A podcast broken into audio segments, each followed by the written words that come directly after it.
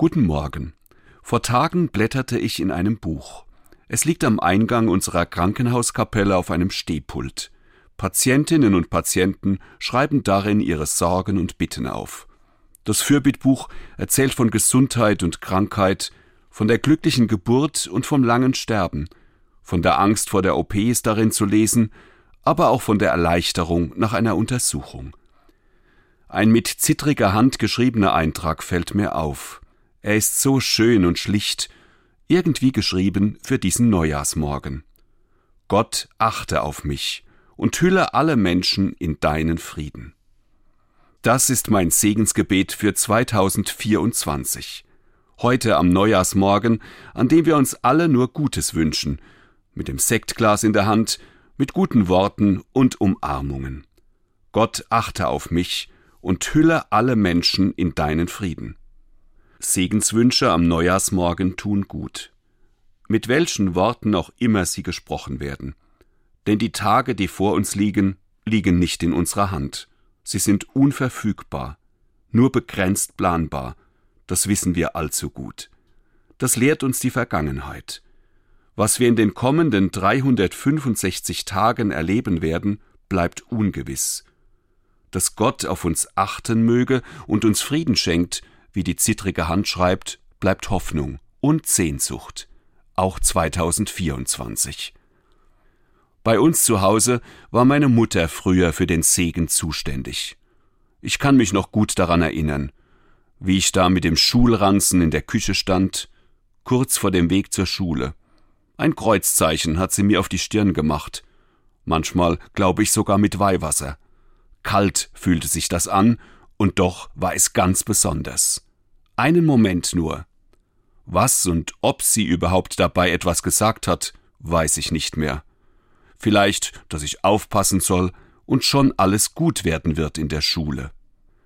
Der Segen mit dem kleinen Kreuzzeichen hat einfach dazugehört. Wie das Frühstück oder wie der gute Nachtkuss. Gut hat es mir getan. Beruhigend hat es auf mich gewirkt.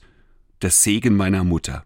Vor dem Lärm im Bus, der mich zur Schule brachte, vor der Klassenarbeit gleich in der ersten Stunde. Segenswünsche am Neujahrsmorgen. Obwohl wir nicht wissen, was auf uns zukommt, erhoffen wir nur Gutes. Manche von uns im Namen Gottes. Ist das nicht irrational?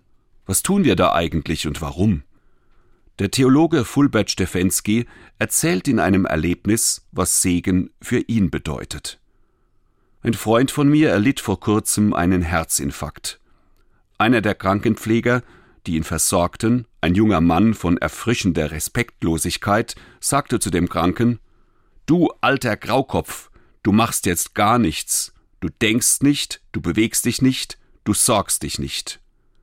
Der Freund sagte später, die Aufforderung des Pflegers empfand ich in diesem Moment der Gefahr wie einen großen Segen. Warum hat der Kranke die Bemerkung des Krankenpflegers wie einen Segen empfunden? Wenn wir gesegnet werden, sind wir passiv, tun nichts. Der Pfleger hat es dem Kranken ziemlich deutlich zu verstehen gegeben. Das ist ganz schön schwer. Wer sich segnen lässt, muss lernen, loszulassen. Gibt zu, nicht alles im Griff zu haben, stellt sich der ungewissen Zukunft, lässt sich anschauen, berühren, trösten, ansprechen mit guten Worten. Aber auch der, der den Segen zuspricht, hat nichts in der Hand. Auch der Krankenpfleger weiß nicht, wie das ausgeht mit dem Herzinfarkt. Er gibt nur ein Versprechen. Ich bin jetzt für dich da. Wer segnet, geht aufs Ganze, hat nur Gott als Versprechen. Nicht viel ist das.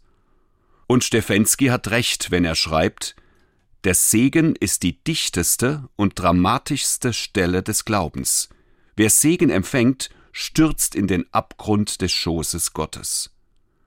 In einem Text aus der Bibel, der heute am Neujahrstag im katholischen Gottesdienst vorgelesen wird, steht auch ein Segen. Es ist der älteste überlieferte Segensspruch der Bibel.